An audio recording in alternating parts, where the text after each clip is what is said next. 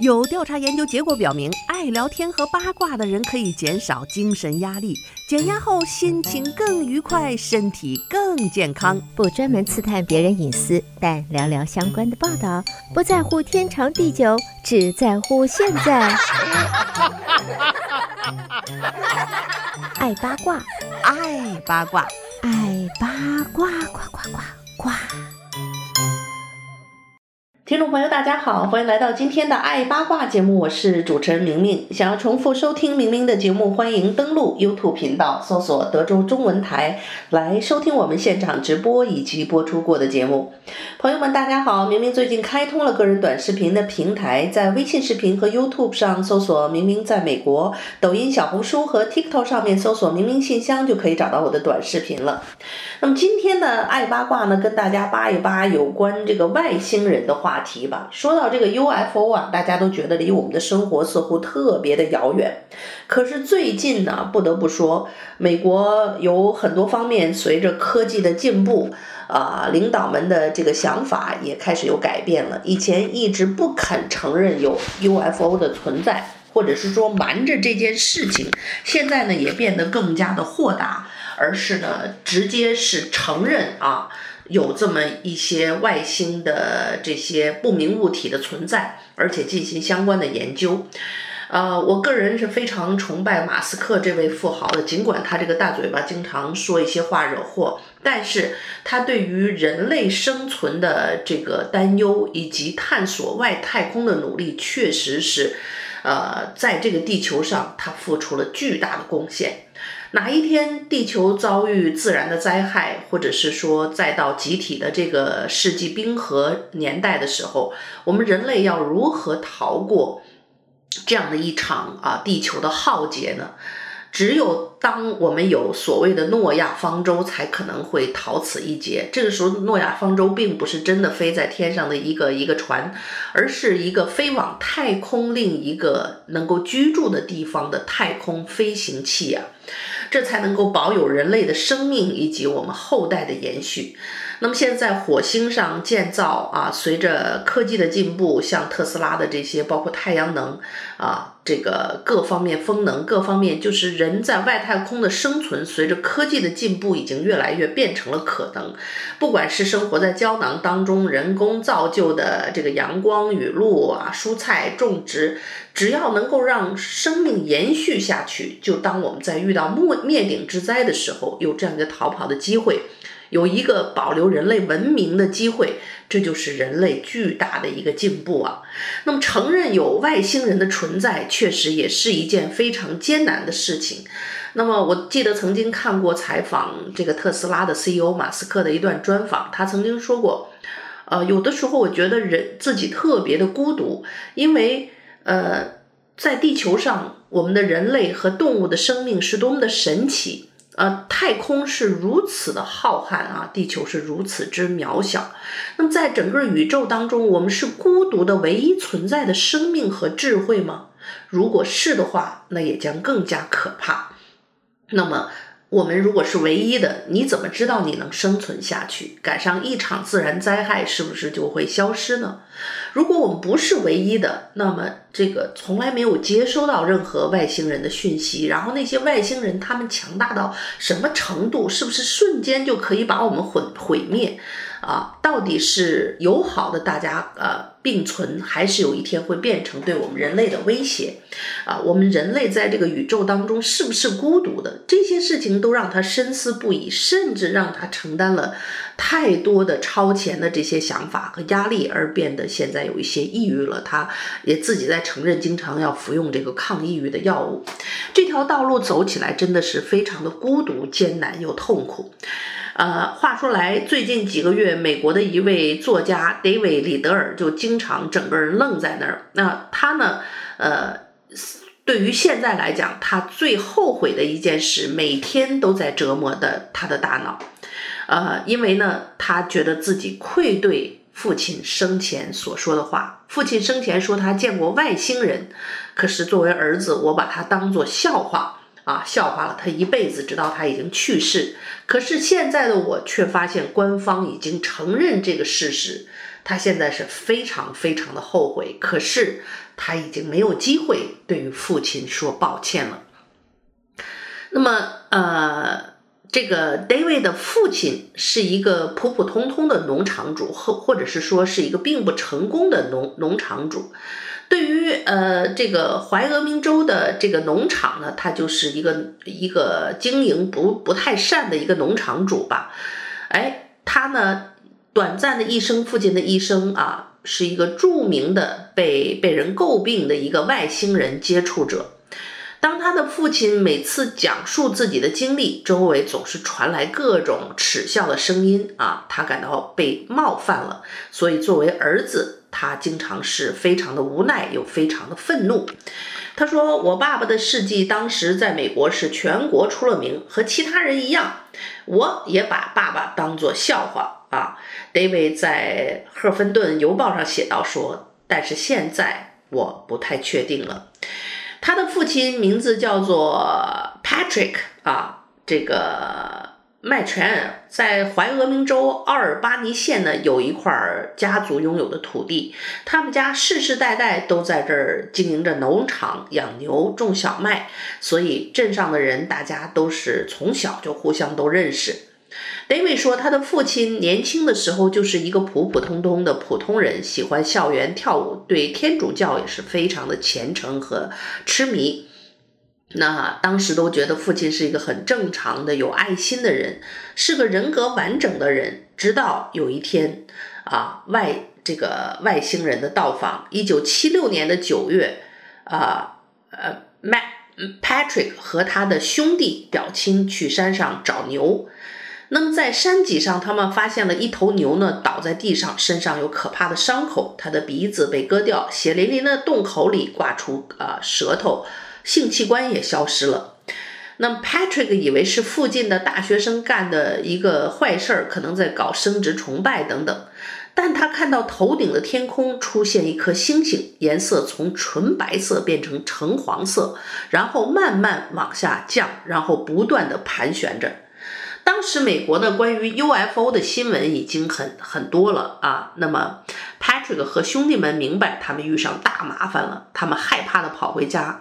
到第二天上午十点，在呃两个英里之外的地方又找到一头被切割的牛，那是一头小牛。这个小牛呢，它是非常喜欢黏着妈妈的，但他们翻遍了全农场也没有找到母牛在哪儿。最后他们猜测。可能是外星人把母牛给带走了，在那之后呢，啊，Patrick 的生活就变成了一部漫长而又荒诞的科幻片儿。他说呢，外星人把自己的农场做当做一个着陆点用，哈，UFO 有二十多次降落在这里，他们有十多个一起出现在不同的地方盘旋，有时候会吸走牛。寂静的夜晚，远远会传来这个牛们惊恐的啊叫声。最离奇的是呢。这个 Patrick 说自己也曾经被 UFO 带走过啊，这个星人呢，这些外星人曾经在他身上做实验啊，使他几乎无法走路。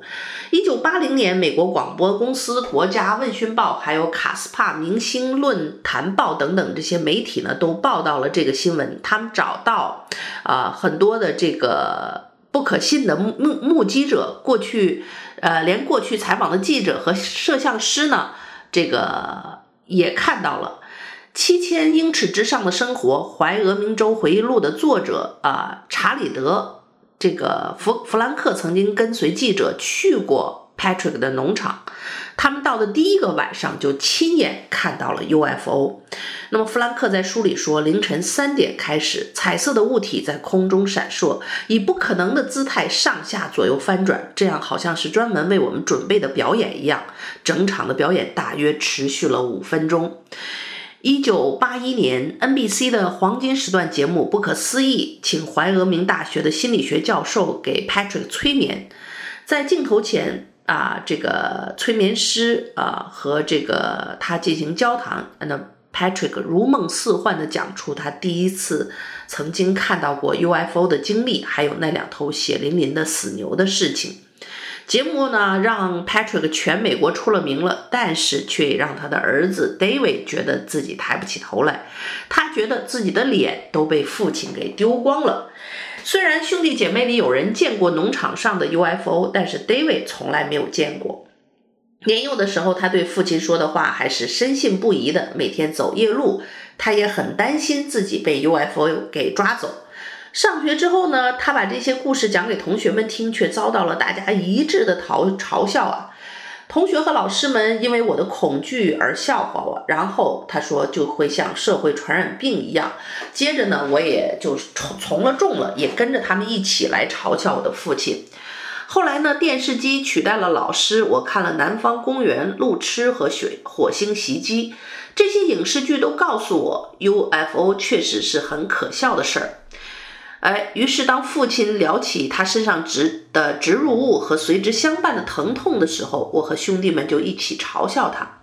当他说星际人对他做了种种事儿，导致他难以行走的时候，我们再次的放声大笑。我们在笑，全世界都在嘲笑他。就这样，UFO 的热度退去之后，越来越多的人质疑 Patrick 的话，当地的小镇更是把他当做疯子，当做乐子，当面嘲笑他，起哄他说：“哎呀，Patrick，你要不再编几个故事，让我们乐一乐吧？”于是呢，老老老 Patrick 渐渐就变得沉默了，因为贷款种田的失败导致他的生活也是雪上加霜啊。上了电视接受催眠之后，仅仅几年的时光，他就变得一贫如洗，失去了房屋，失去了家人。他呃，他说是美国政府在报复他。在说出自己真实的经历之后，Patrick 没有得到任何实际的利益，除了 NBC 啊送给他的一件印有节目名字的 T 恤衫，但是他却成为了全州以及全美国的一个笑柄。那么，儿子 David 因为厌恶父亲在撒谎啊，于是就疏远了他。成年后也是很少跟父亲见面，一直到2009年，Patrick 因为癌症在科罗拉多州的一家医院去世啊，年仅死的时候年仅67岁，这么年轻就去世了。于是他的儿子 David 在最后几年啊都是。啊，没有跟父亲说过一句话。后来他才了解到，父亲早已经变成无家可归的流浪汉，死之前的生活也是极度的贫困和潦倒。他临终的时候，啊，儿子也没有在身边。他说：“我没有在身边，这是故意的，因为我不想听他的遗言。”可是现在，他说：“我非常非常的后悔。”当然，让 David 后悔的理由非常简单，因为最近几年，美国政府不断放出风声，终于承认 UFO 确实存在了。二零一七年，《纽约时报》爆料五角大楼存在一个鲜为人知的部门，叫高高级航空航天威胁识别计划，叫 AATIP。这个部门专门调查 UFO 的事件，现在改叫 UAP 了。越来越多的、呃，这个。言言论不断的啊冒出，相关新闻也增长。二零二二年，国会举办了听证会，成立了一家名叫“全域异常解决办公室”的新部门。NASA 也举办听证会，分享他们收集的啊 UAP 的信息。一直到现在呢，前情报官员 AATIP 特别工作组的成员 David 格鲁斯也出来举报，声称政府一直在掩盖真相。曾经这些事儿看着像 X 档案的预告片，现在呢全变成了严肃媒体的一些头条的新闻。那么，在美国情报界看似有着完美履历的 David 格鲁斯，在接受啊、呃、拉尔夫的采访的时候啊，呃，曾经说出一些真话。拉尔夫在。顶级的主流媒体工作四十五年，二零一七年揭露揭露了五角大楼的报道，就是他曾经写的。这个人的报道和文章的含金量是非常高的，所以就说他的事情你是可以信任的。呃，格鲁斯告诉呃拉尔夫，五角大楼早已经获得完整的外星航天器，一直在秘密的研究它。有一个小队呢，是专门负责去 UFO 事发地领取这个。航天器的残骸，那么其他的国家其实也在偷偷的干着这件事儿。那么格鲁斯没有给出照片，但是这个拉尔夫相信他，因为他从很多线人那里得到的回答都是一样的。他说：“我所掌握的所有消息都告诉我同样的事，我不认为这些互不认识的人能达成某种阴谋，故意编造故事。”看到主流媒体都有这样的报道啊，作为普通的农场主的儿子 David 啊，终于醒悟了。他就是从小这么多年在嘲笑着自己的亲生父亲，为了拥抱主流和大多数人的意见，哎，告诉他相信父亲在说谎。那么他感到舆论的风声已经在慢慢改变了，以前嗤之以鼻的事情，现在可以拿出来坦然的、冷静的说一说了。所以有媒体人说，美国社会对 UFO 出现范式转移，也就是说，人们对一个问题的基础认知产生了变化，在舆论场的边缘处早已积累了巨大的压力，它一点点的推动、推动，最终改变了大家整体的共识。耻辱感仍然存在，NASA 的科学家们也抱怨，因为经常被嘲笑，他们的研究很难继续进行。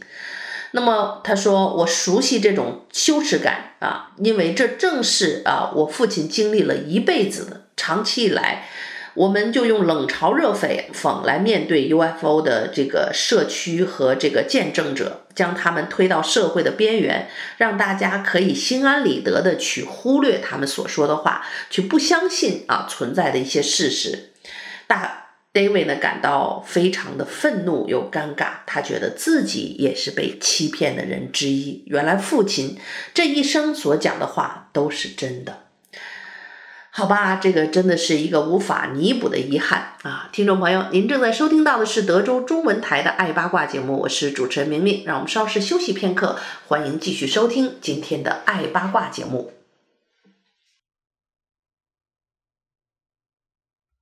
好，听众朋友，欢迎继续收听德州中文台的爱八卦节目，我是主持人明明。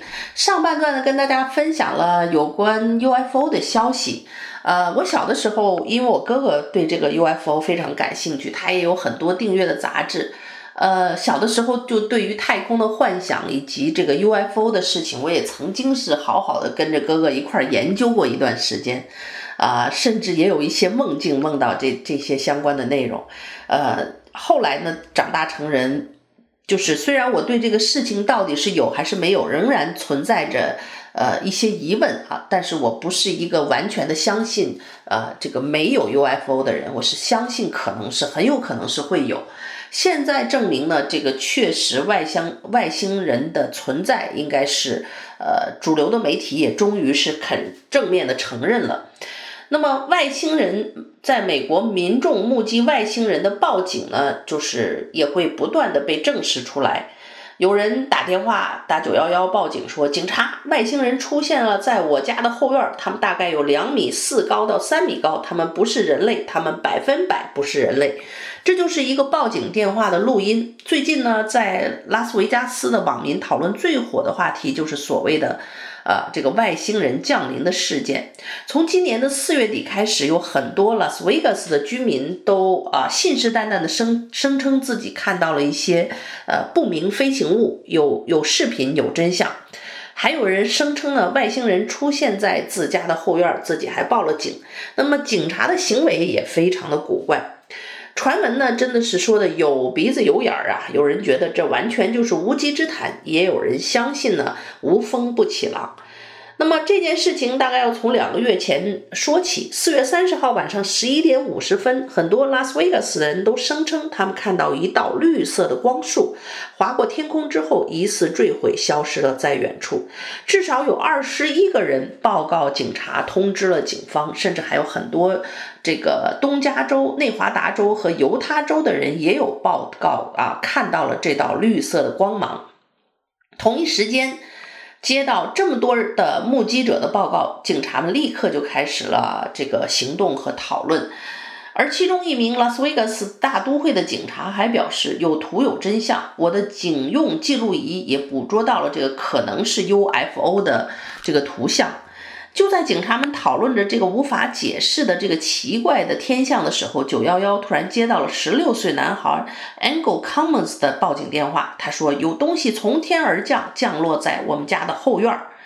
啊，语气听起来十分的惊恐。有两个八英尺高啊，大约两米四高的生物出现在我家的后院儿。他们有很大的眼睛，就这么瞪着我们。现在还在哦，我向上帝发誓，我没有在开玩笑，我们真的被吓坏了。他们看起来好高好大，八到十英尺，有很大的眼睛，很大的嘴巴，眼睛闪烁着。他们不是人类，百分之百不是人类。接到报警后，两名警察连忙驱车前往他的家中。在公布的执法呃录像当中呢，有一位警察表示：“我现在很紧张，兄弟啊，我看到一颗流星。现在这些人说他们后院里有外星人。”然而到了这个报警人 Angel 的家中呢，警察用手电筒仔细检查了一下的他的后院，却没有发现任何可疑这个疑似外星人的东西啊，已经是空空如也。他们只是在后院的地上发现了一个完美的圈。呃，Angel 说自己没有拍到外星人的视频，但是坚称自己没有说谎。我本来并不相信有外星人，但我刚刚看到的东西让我不得不相信。报案的男孩很不安，他说：“我没有视频，也拿不出证据，没有视频。万一警察追究报假警的责任怎么办？”然而警方。没有责怪他，反而开始非常认真地调查这件事情。他们连夜敲响邻居的门，拦下路过的汽车，询问他们是否有目击看到 UFO。很多人都在同一时间报告到他们看到了某些东西，还很奇怪。当然，警察也没有直接告诉 Angel 他们的一个调查的结果。然而几天之后，他们却过来在 Angel 家的后院呢安装了一个昂贵的、精密的高科技监控设备。警察说呢，这是为了保护 Angel 和他的家人，防止你们受到 UFO 狂热分子的骚扰，缠着你们讲关于 UFO 的事情。但是呢，Angel 却觉得非常的困惑啊，这个在房顶上一一个一个像咱们装的那个小锅一样，没有锅那么大，一个竹竿一样的东西架在那儿。啊，他说这么昂贵贵的监控设备来保护我们吗？不可能。如果只是单纯提供了 UFO 的线索，警察是不会提供任何帮助的。于是他的心中的疑惑也是越来越深。今年的六月初，他忍不住自己发了一个视频，向社会公布他那天所经历的事情。现在社交媒体的呃这个疯传也是很厉害，所以这个视频一出呢，也是引起大家更多的关注。他说那天晚上我们。听到的东西有从天上掉下来，一道亮光划过天空，随后我们感觉到了巨大的冲击波，就像是被汽车撞了一下。我和家人们都面面相觑，当我尝试看过去的时候，我发现那个区域很模糊。我听到了数千个脚步声，但是几秒钟之后，脚步声和模糊都一起消失了。随后，我看到了很高很长的灰绿色生物，它有一双很奇怪的脚。眼睛和嘴巴都很大，我能听见它发出沉重响亮的呼吸声，它的胃部也一直在动啊！我当时身体僵住了，动弹不得。几秒钟之后，我冲回房间，拨打了九幺幺的报警电话。在这个视频中，他放出了自己的报警的录音啊，也放了一段录到的这个这个别人录到的当天 UFO 的视频，还有摄像头记录下来的这个家里的巨大的声响。啊，那个这个这个摄像头是前院没有照到后院，但是那个摄像头有录下外面的“咚”的一个巨大的声音，以及呃，他认为当天警察们的反应也非常的古怪。呃，令人困惑的是，他发出这个第一部分的视频之后就没有其他的动静了啊。但是呢，这些迹象都一下子点燃了呃人们再次的对 UFO 和外星人的好奇心和关注。尤其是在视频发布几天之后，又有拉斯维加斯的人声称目击到了不明飞行物的出现，啊、所以天空中出现了一些白色的光束，并并排盘旋，停留了大约二十分钟。短短两个月的时间内，出现两次多人目击的 UFO 的报告事件，很多啊、民众开始热烈的讨论起来了。那么，在 Angel 的视频下方，也有很多人表示自己相信他，还有人要求呢，赶紧再发布第二部分视频，多爆料一些细节。推特上也有人将他的描述配上了骇人的数字制作视频，让很多人信以为真。当然，传谣和辟谣又再次增加了一波热度啊！有一些拉斯维加斯人表示，我也看到了不明飞行物啊！我是从镇上的北边看到它的，很长时间是一动不动，发出明亮的橙色的光，就像几几天前那个孩子拨打九幺幺报称啊报警所称所遇到的外星人之前出现那那个光球是一样的。不过，我也怀疑它是不是一架直升飞机。呃，有很多的网友也争相的报道，有人说我在周四晚上看到了这样的光束，三分三十分钟之后消失了。还有一些媒体也报道了一些这样的一个事件，大家都加入到热烈的讨厌讨论当中。也有人表示说，我根本不相信老套的说辞，没有清晰的图片或视频。现在每个人都有相机吧？什么鬼？三米这个高的外星人？现在每个人都有手机，但是竟然没有任何人拍到。图啊，我们要有图有真相。有人认为，虽然可能确实有飞行物，但估计是人类的活动。这个事情也有有可能啊。我前几天在看那个 July Fourth 的那个独立日的焰火表演的时候，就吓一跳。呃，因为你想，这个焰火是在天黑的时候，嘣，在天上呃炸出一个完美的花形。然后它应该是无人机上有个绿色的小灯啊，它那个应该有人用无无人机在拍摄当天焰火的场景，所以你就看那个无人机的那个飞行路线，就就一看它肯定不是焰火的那个灯，它是在外面，然后有自己的行走啊，到外面拍一拍，哇，又又回到那个焰火中。后来我说这无人机这个驾驶人也是够够胆子大的。你把这无人机都开到这个焰火中间了，一个炸弹不小心崩到它，那那无人机就炸坏了。那也可能是我们在这边视这个视线的原因啊，它可能还有一定的距离，只是近距离拍摄。所以，就是现在这些无人机和天空的一些飞行物也很多，也增加了很多可能的这种，就是大家误认为是 UFO 的这种可能性。但是无论如何呢，这个外星的文明是非常有可能存在的。在现在，我们也有越来越多的先进的科技进步可以不断的勘测到。那么，可能我们未来的生活所会面临的挑战也会越来越多了。好吧，没没别的，锻炼身体，我们准备强大自己吧。面临着所有不可未知的未来。